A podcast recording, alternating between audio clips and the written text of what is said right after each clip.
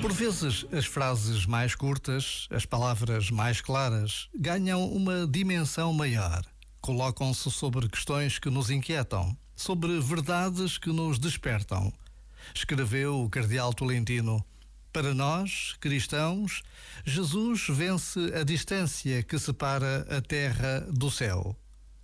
A tão breve pausa deste minuto resume de uma forma extraordinária quem é este Jesus vivo o Filho de Deus, é aquele que vence a distância entre a terra e o céu. Já agora, vale a pena pensar nisto. Este momento está disponível em podcast no site e na app.